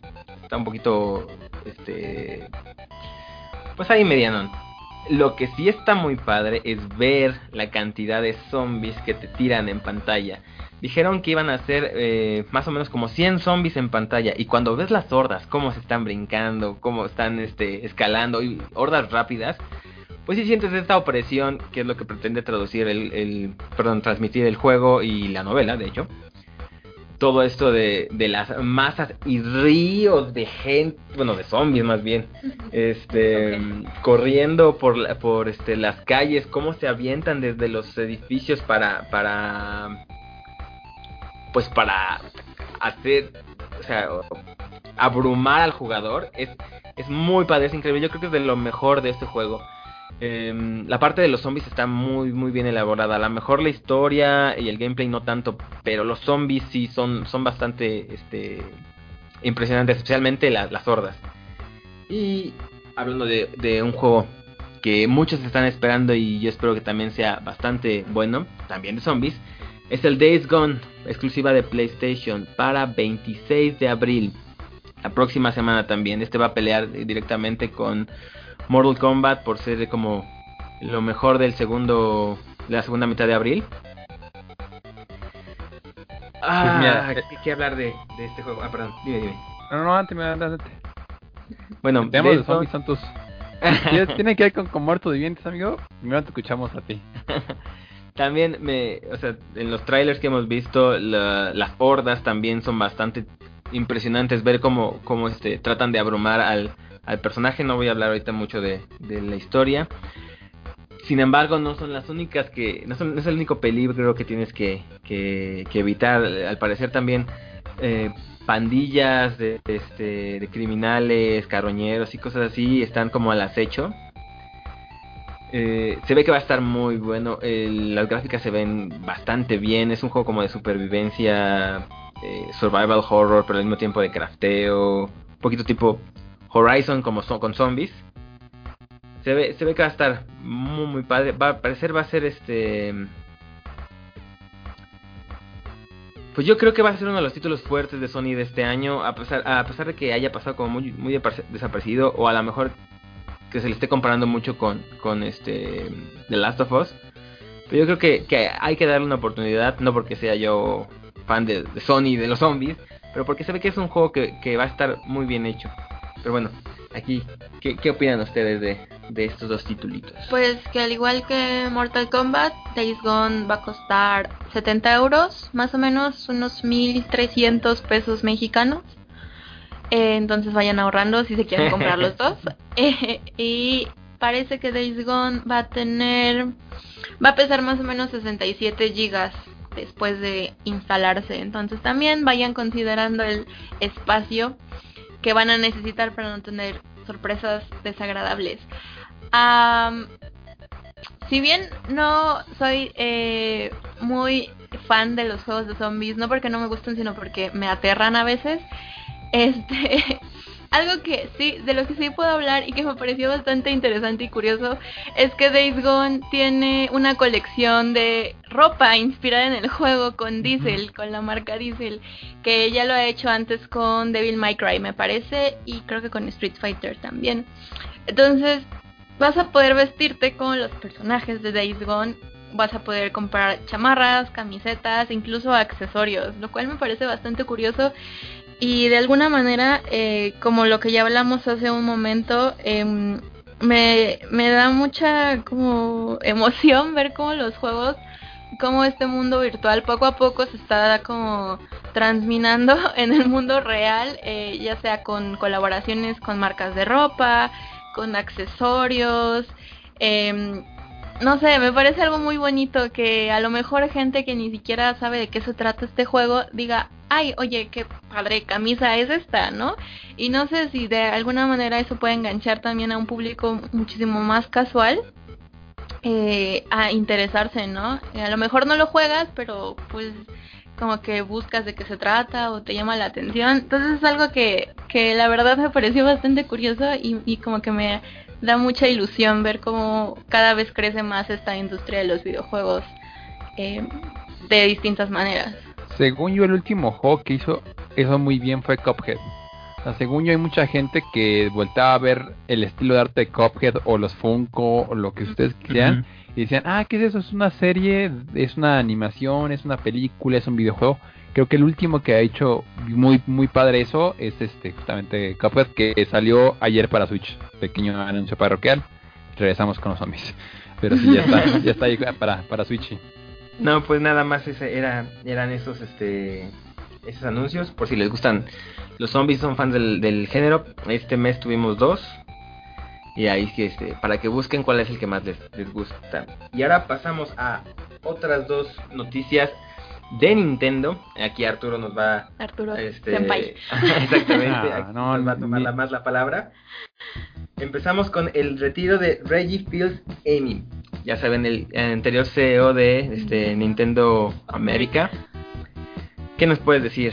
Mira, entren, a su Twitter, de verdad que les va a sacar la lagrimita. Ver todo lo que, todos los regalos que le dieron y todo cómo se está despidiendo, haciendo, haciendo su, pues ya retirándose de su oficina, de poniendo memorias, recuerdos, agradecimientos a todas las personas que, que pues, lo acompañaron en este viaje. Es un icono, o sea, Rey es un icono, era el icono de Nintendo. Es más, me atrevo a decir que quitando Miyamoto, después de la, de la feria de Iwata, era el personaje de Nintendo, o sea, la cara de Nintendo. ese era, ese era Reggie se queda Doug Bowser que siento que lo va a hacer bien, pero va a tardar mucho tiempo en que, en que como fanáticos de los videojuegos y de Nintendo nos separemos de lo que fue Reggie. Fue, fue un icono, se va gracias a Dios creo yo en términos de salud, no es una enfermedad que, el que lo separe del puesto. Eh, él dice que quiere estar más tiempo con su familia, entonces me, me parece muy válido esto y ah, se siente, se siente raro ver a Reggie porque yo por lo menos me acuerdo cuando estaba muy muy muy niño que compraba mi revista de Nintendo y que iba la EGS y veía fotos de Reggie, para mí él era Nintendo. O sea, yo, yo, yo siendo un niño era Miyamoto y él era Nintendo. O sea, él era Nintendo en, México. O sea, obviamente pues, estaba muy, muy, muy niño, no entendía cómo se maneja esto. Y al día de hoy tengo que aprender mucho, pero ese era Reggie. Ese era el poder de Reggie cuando anuncia el, el Wii con My, con My Body is Ready. Eh, que se sube a la, a la balance este todos los E3 de me parece que fue como de 2011 para acá lo veíamos hacer algo icónico desde lanzar rayos eh, rayos láser de los ojos cuando salió el modelo de plastilina este que anunciaron creo que fue Smash Bros si no me equivoco eh, Rey es, grande y se va como un icono en la industria y ojalá que le vaya bien. Yo lo comentaba en el primer podcast que, que se grabó de esta, de esta, de este, de este medio. Yo siento que va a terminar eh, como parte de un miembro de consejo honorario. O sea, creo que va a ser como personas que de repente los consulten para una que otra decisión, que los inviten a dar conferencias. O sea, me parece que no se va a alejar tanto de esta industria. Pero ah, se enchina la piel y qué gusto que... Es un ejemplo, es un ejemplo Ray en todos los aspectos. Entonces, Ray donde estés, sé que no hablas español, amigo, pero pues ni que eres mi amigo, pero pues te, admiro muchísimo por, por, lo que hiciste y, te valoro como jugador y como entusiasta de esta industria lo que hiciste, lo que hiciste por, por Nintendo y por el gaming en, en, este continente. Entonces, pues sí, me quito el sombrero por, por buen Rey Fiseme. Oh. Sí, Reyes, Reyes Amor, definitivamente. Amor con su My Body Ready. Pues igual también mucha suerte a, a, Duke Bowser porque sí tiene unos zapatos muy grandes que, que llenar. Se llama Bowser, creo que... Yo espero que... ya ganó. Sí, en serio, espero que sí tenga como parafernalia de Bowser en sus presentaciones porque eso le daría mucho, mucho este, un push bastante bueno con los fans. Em, pero sí, como Reggie, vas, este, tiene, tiene que tener un acercamiento también diferente para no quererle copiar. Reggie era Reggie, sí, como dices, era un personajazo. Y bueno, hablando también de, de Nintendo, Joker. Joker ya llegó a Super Smash Bros. ¿Qué nos puedes decir, Arturo? De, que ya fue con Joker y que nunca he jugado un persona en mi vida. Se siente, o sea, lo disfrutaría muchísimo más si yo hubiera jugado persona. O sea, yo siento que ese es mi gran problema porque el personaje está es ágil, tiene uno de los eh, básicamente lo de su, su moveset o todos sus, todos sus movimientos se dividen en dos partes. Cuando trae a, a este, según es un persona tal cual, cuando lo invoca, aumenta su fuerza y sus poderes como que hagan de cuenta que entran en modo Kaioken o Super Saiyajin y son mucho más potentes. Y cuando no, pues son movimientos un poquito más este más precarios. El personaje está muy bien construido. Creo que está hecho que Atlus ahora se suba al barco de Nintendo sobre todo en Smash, creo que es bueno porque significa que van a tener proyectos a futuro. Está muy bien hecho el personaje, de verdad es que este juego está, está construido con amor y creo que Joker encaja bien, se siente bien el personaje, todavía tendrán que balancearlo y demás, pero todo tiene todo tipo de movimientos, este, insisto, sí, sí por lo menos te causan la, la, la impresión o la chispa de querer voltear a ver qué es persona y por qué no he jugado persona en mi vida. Entonces, me da muchísimo gusto que, entre Joker. No sé si, si llegue otro third party pronto al roster de Smash. Lo están manejando que hasta febrero de 2022 ya acaba, se van a acabar con todo el DLC. Entonces a ver qué más sorpresas nos tienen. Pero pues ya, ya está Joker. Si lo quieren bajar. Este está en el parte del Fighter Pass, cuesta 460 pesos en México. O lo pueden comprar solitos si, si nada más quieren a este, a este personaje de persona. Pero está muy padre. De verdad es que si tienen Smash, no lo piensen. Vayan y compren a Joker ya. Ayer, se cayó la eShop de tanta gente que. de tanta gente que lo bajó. Sí, entre eso y Cuphead tumbaban la eShop. O sea, o tumbamos la eShop. Entonces, muy padre, muy, muy padre. Y rápidas, como nota así de 3 segunditos. La versión 3.0 de Smash también ya está activa. Que tiene nuevo el Stage Builder. Que ya gente anda haciendo cosas poco familiares ahí con, con, la, con el creación de escenarios para el juego. Pero está, está muy dinámico. Eh, repeticiones ya también se pueden editar directamente en el juego. Creo que es algo que no tiene muchos títulos que, que, tiene este tipo de modos de fotos o de videos. Y este pequeños cambios al, balance del juego básicamente son los, los movimientos de, de esta versión 3.0 de, de Smash. Pues bueno, eh, pues hasta 2007, hasta 2022 tienen. Ah, me estoy loco. 2020 es este ah. febrero 2022. No, no, 2022. Explota, mi cabeza van a tener mucho mucho DLC. yo lo pago, eh. Yo sí, que me vendas a piraña con disfraz de Joker, yo te la sigo pagando. Me encantas más. Pues ah, y, y tres amigos, eh. Ya vienen los siguientes tres amigos. Eran Pichu, Ahorita les digo rapidísimo cuáles son, pero ya, ya también vienen en camino los, los nuevos, eh, las nuevas figuras de, de Amiibo. Ah, de Amiibo. Amigo, sí, ya, es, que están sacando oleadas de tres, este, de todos los personajes, este, pues, nuevos que llegaron con esta versión Ultimate, y ya está confirmado, permíteme, aquí tenía rapidísimo el mensaje, para pues, la información completa, ¿no? Básicamente, muchachos, de, de los nuevos amigos. Deme tres segunditos y ahorita regresamos al tema y se los, se los confirmo. Aquí están. Pichu, Pokémon Trainer y Isabel Canelita llegan el 26 del 7, o sea, julio. Canelita. Canelita es amor, Eteles. Pero no, tiene una reputación de ser como Satan. Este, tengo varios amigos que es como, no, con Canelita no te metas nunca, es como el barrio pesado. De... Es como Timo de League of Legends. sí. Timonio, Canelimonio. Sí. Ah, mira, qué bien la No estoy pueden ser- enlazando. No pueden ser tan tiernas sin ser culto satánico ahí. Y pues hablando de Timonio y de Timo, League of Legends en Cinépolis, nuestro último tema de, el, de la noche de este, de este podcast. Bueno, como saben, eh, hace poquito fue la final de la LVP, La- de League of Legends, la Liga de Videojuegos Profesionales. Que el LOL es la división de honor. En LoL sería la división de honor. Y este se disputó la final en Cinépolis el domingo pasado. Entre las escuadras de este, Cream eSport y Anahuac eSport. Eh, Ethel y yo fuimos. Hay una notita en el sitio, una Hay nota en reseña. Nation Pix. Exactamente. La final estuvo bastante buena. Lamentablemente no tan impresionante porque pues realmente Cream demostró su superioridad. Una superioridad contundente y estableció las bases de lo, del nivel que se quiere llegar en los eSports aquí en este en la región. Y bueno, fue en Cinépolis, Patio Universidad.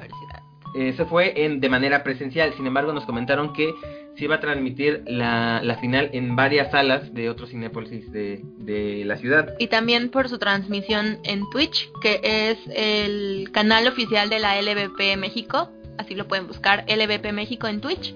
Y ahí van a poder ver también eh, todas las transmisiones de la Liga de Videojuegos Profesional de México con lo que es la división de honor para League of Legends en el siguiente circuito.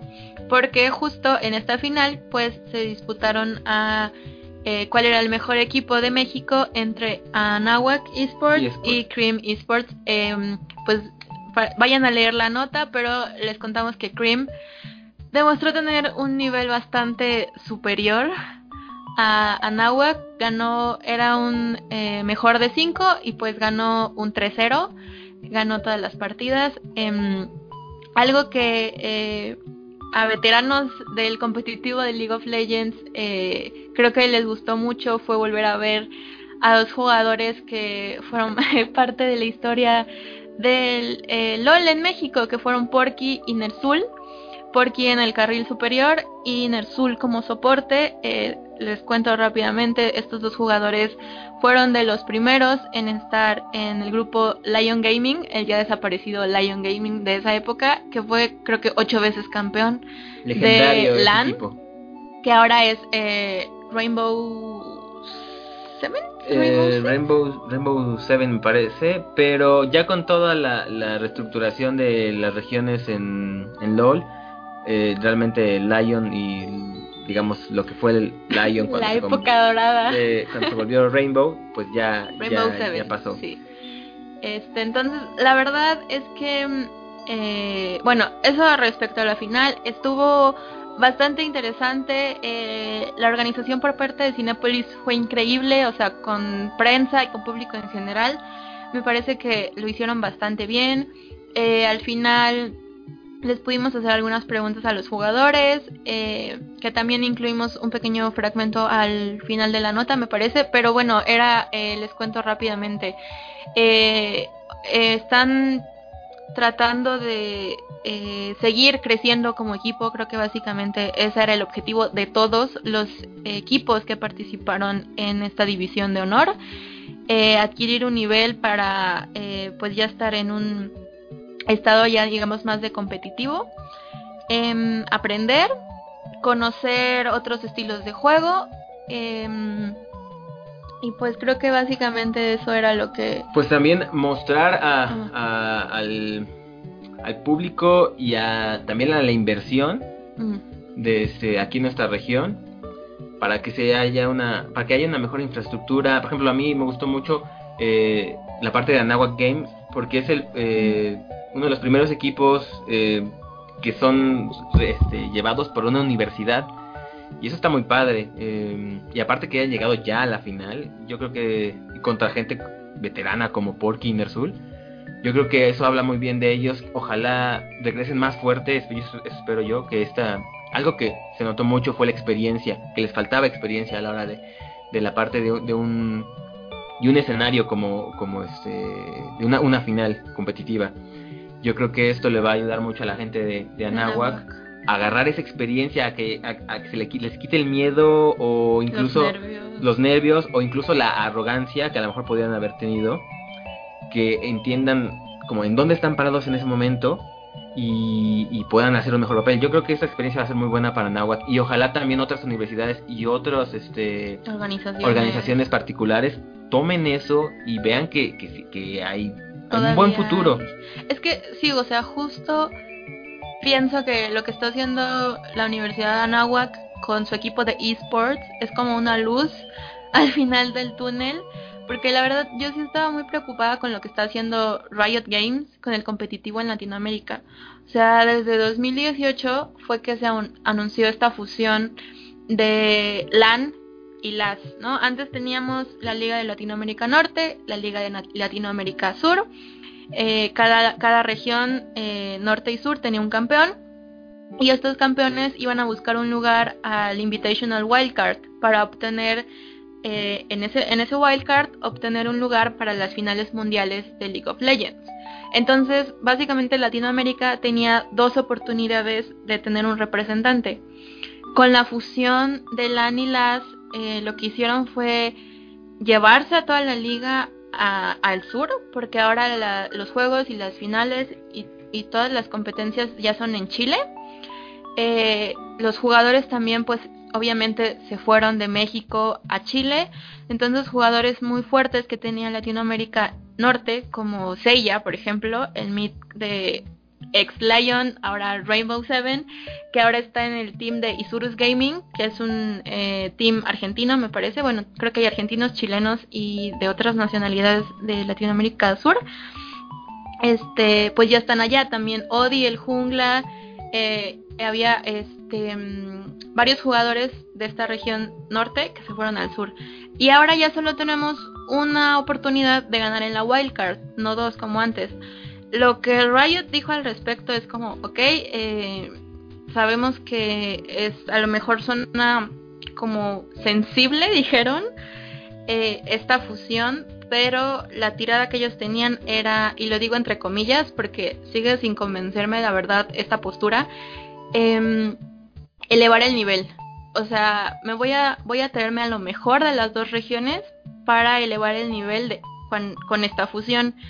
A mí no me termina de convencer porque la verdad LAN tenía un nivel bastante alto, tenía un nivel casi llegando al DNA e incluso mejor. Recordemos esas finales en la, bueno, no finales, esas partidas en la wildcard contra Albus Nox Luna, que fue el que se llevó el, el pase al Worlds y llegó a cuartos, me parece. O sea, le, fue súper bien a Albus Nox. Em, eh, Rainbow, en ese momento Lion, también tenía el nivel de este equipo mundialista. Entonces, yo no se las compro que me digan que no había nivel en LAS, que no había nivel en, en LAN y que por eso los tuvieron que unir. Simplemente Lion se enfrentó contra Cloud9 y Cloud9 ya es gente, o sea, en, en las finales de la War, de y es NA. gente top tier N eh, de Norteamérica, sin NA, Ujú. que ha estado en Worlds directamente, Lion Gaming de, de LAN.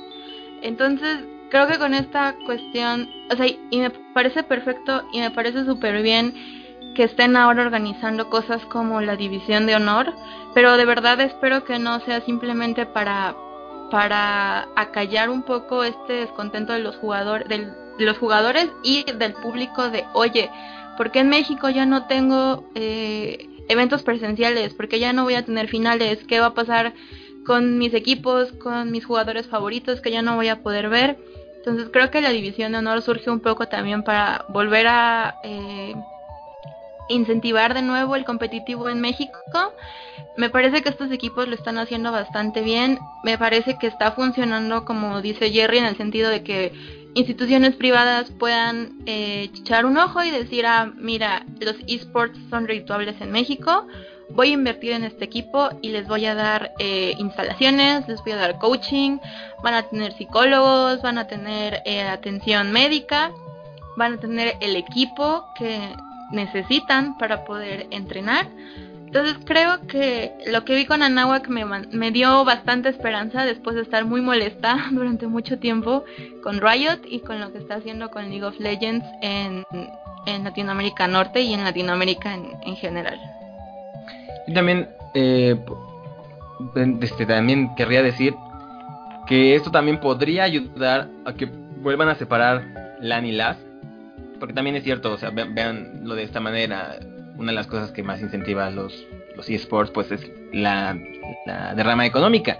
Si empiezan a haber más este, equipos fuertes, más eh, eh, inversión de compañías o universidades en equipos eSports, y empiezan a crecer, a lo mejor no en League of Legends, pero digamos un, este, en Smash o en, o en la liga de, este, de honor. Pues a lo mejor Riot otra vez vuelve a poner ojos en LAN, ojalá. Mientras tanto, yo sí puedo decir que este, lo que hizo Cinepolis y la LVP estuvo muy muy bien, me gustó mucho. Este y qué bueno que, que, que no, no, no se den por vencidos y no, no, no nos olviden ellos. O sea, a lo mejor, digo, este, Cinépolis se, se sacó ahí la, la, este, la jugada de la manga muy bien hecho, la verdad me gusta. Y que ojalá sigan haciendo este tipo de, de eventos. Y que ojalá otra vez Riot vuelva a poner sus ojos en LAN. En, en, cuanto a, a foro y gente que, que fue al, evento, ¿ustedes cómo sintieron? ¿Sí, sí respondió la, la comunidad? Sí, bastante. Es que es lo que te digo, Artur. O sea, los esports en México, League of Legends en México es es un monstruo. O sea, hay muchísima gente que va a los presenciales, hay muchísima gente que sigue el juego desde la Season 2, que se hizo más popular en Latinoamérica y en México. No solo en México, o sea, bueno, no solo en la Ciudad de México, o sea, en todos los estados del país sé de que las personas compran un boleto para ir al cine, que se agotan para ver, eh, para, bueno, antes, para ver las finales, ¿no? Este, yo creo que el aforo nunca va a ser un problema, o sea, la gente siempre va a ir, a la gente, a los players de esports en México que les gusta League of Legends, estoy segura de que los eventos presenciales siempre se van a llenar. De hecho, hubo muy buen ambiente, se llenó, este, cuando habían jugadas espectaculares, todos gritaban, todos, este, contenían la respiración. El último partido, eh, porque era mejor de 3 de 5, el, tercer partido. En serio, se sentía la expectativa, se sentía la tensión cuando salieron a jugarse la vida a Nahuac. En serio, se sentía la tensión en el público. Los mismos comentadores, lo, lo comentaristas, perdón, lo, lo dijeron. Cómo se sentía eh, el ambiente tan metido en el juego. Y es que League of Legends te hace eso. Te, si eres fan, te jala mucho. Estás viendo el momento de que va a haber un error eh, o alguna jugada impactante. Sí, muchas veces es este. Pues a veces son fanfest, así se les, dice que se las pasan este, las hiteando minions. Pero llega ese momento de una jugada explosiva o una team fight que hace que todos griten y todos se emocionen. Y el jugador, ya sabes, bueno, aquí el público mexicano es súper expresivo. Entonces, eso es algo muy padre. Este, yo creo que el público latinoamericano también es así, se le entrega a, sus este a sus equipos, incluso cuando era ya nada más quedaba uno de LAN o uno de LAS, toda Latinoamérica se juntaba para apoyar a ese único equipo, ya sea Lion, ya sea Isurus, de este entonces sí, sí tienen, sí tienen aforo aquí, sí tienen de dónde jalar. Qué bueno que Cinepolis y la LVP se, se dieron cuenta y este y organizaron, esto. No, pues qué gusto agradecer a la, gente de la LVP que nos extendió la invitación para ir al evento y, es, y pues desearles toda la suerte, ¿no? Seguramente van a repetir con próximos torneos, a lo mejor este no sé, hacen algunas competencias en el Inter en torneos grandes para calentar y bueno, pues ahí tendremos toda la información y ustedes por, por ir al evento y, creo que se la pasaron bastante bien. Los escucho bastante convencidos, entonces qué bueno que, que la pasaron bien Y este, creo que ya cerramos con temas esta, sí. esta emisión. Sí, ya, ya terminamos. Este fue nuestro último tema. Entonces, bueno, nos despedimos todo el equipo. Estamos aquí con, con Ethel. Bye. Espero que les haya gustado mucho este programa. Perdónenme si me excedí al final con Riot y con Leak, pero de verdad es que es un tema que, que a mí me pueden decir y hablar y hablar y hablar. Si alguien quiere hablar respecto a LOL, eh, eh, Riot, los esports, los MOBA, pues me pueden encontrar en mi Twitter que es arroba bambieta-st. Eh, pues ahí nos podemos encontrar. También nos, se, despide nuestro compañero Arturo. Le mandamos un fuerte abrazo, gracias por, por sintonizarnos una semanita más este de, de, este podcast. Saludos a Charlie y a Luisillo que no nos pudieron acompañar han de estar en alguna playa este afrodisíaca, ahorita con algún mayordomo comiendo coco, entonces este Ay, con este calorcito, ojalá. Oh, y sí quedaría muy bien, pero bueno, pues ahí este fuerte abrazo a nuestros amigos, a toda la gente que nos escuchó. En Spotify tuvimos un problema técnico, pero creo que ya estamos, por lo menos el último capítulo ya está, y vamos a intentar ver qué pasó con anteriores para que igual estén ahí en la plataforma. Nos pueden encontrar igual en YouTube, nada más busquen Noche de Videojuegos Podcast o Nación Pix y va a aparecer todas las emisiones, igual en iTunes y este y en ya cuentas del, del sitio en arroba Nación Pix o Facebook búsquenos como también Nación Pix TV, Instagram igual, o sea, estamos ahí intentando dominar todo y nada a la vez. Entonces, ahí estamos. Fuerte abrazo, disfruten mucho de este, de este puente de Semana Santa. Bueno, yo me despido también, soy Jerry, ahí me pueden encontrar en mi Twitter, arroba strife01c, para hablar de los temas que les gusten, de zombies, por ejemplo.